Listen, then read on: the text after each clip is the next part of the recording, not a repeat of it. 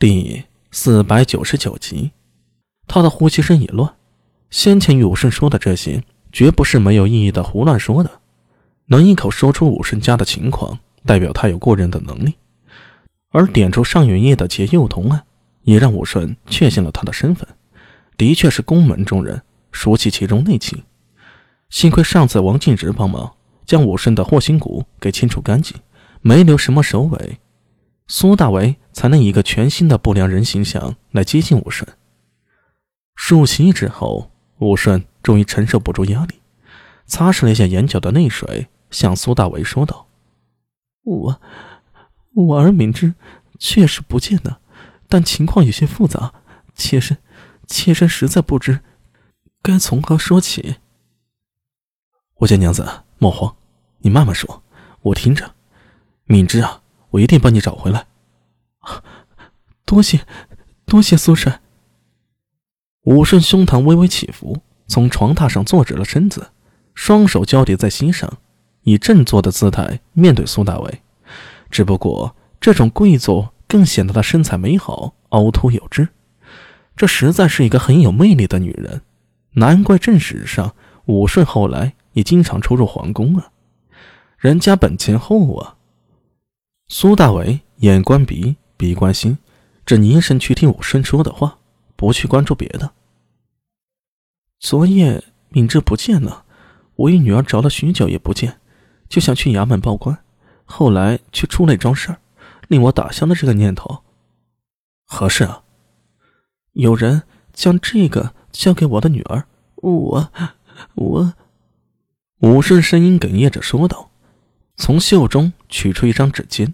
递给苏大伟，苏大伟心中莫名有些诧异。之前失踪的四个孩子，包括今天大慈恩寺失踪的小沙弥明崇言，都没听说有这个呀。贺兰敏之的失踪，难道与其他孩子不同吗？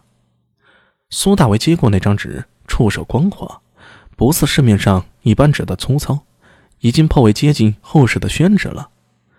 他将折起的纸尖打开，一眼看下去。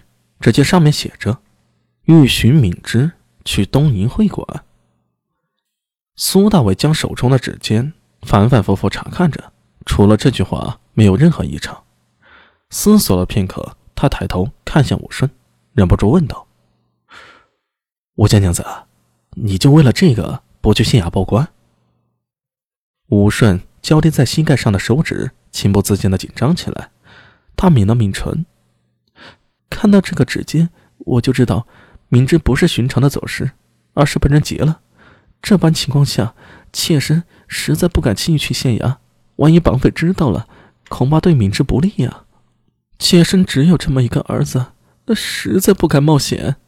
呃，这么说也有道理啊。就像后世的富豪家里的孩子被绑了，收到劫匪的通知，要不要报警也得纠结好一阵子，毕竟。是要冒风险的，所以武家娘子便依这指尖上所说，来到东瀛会馆了。是。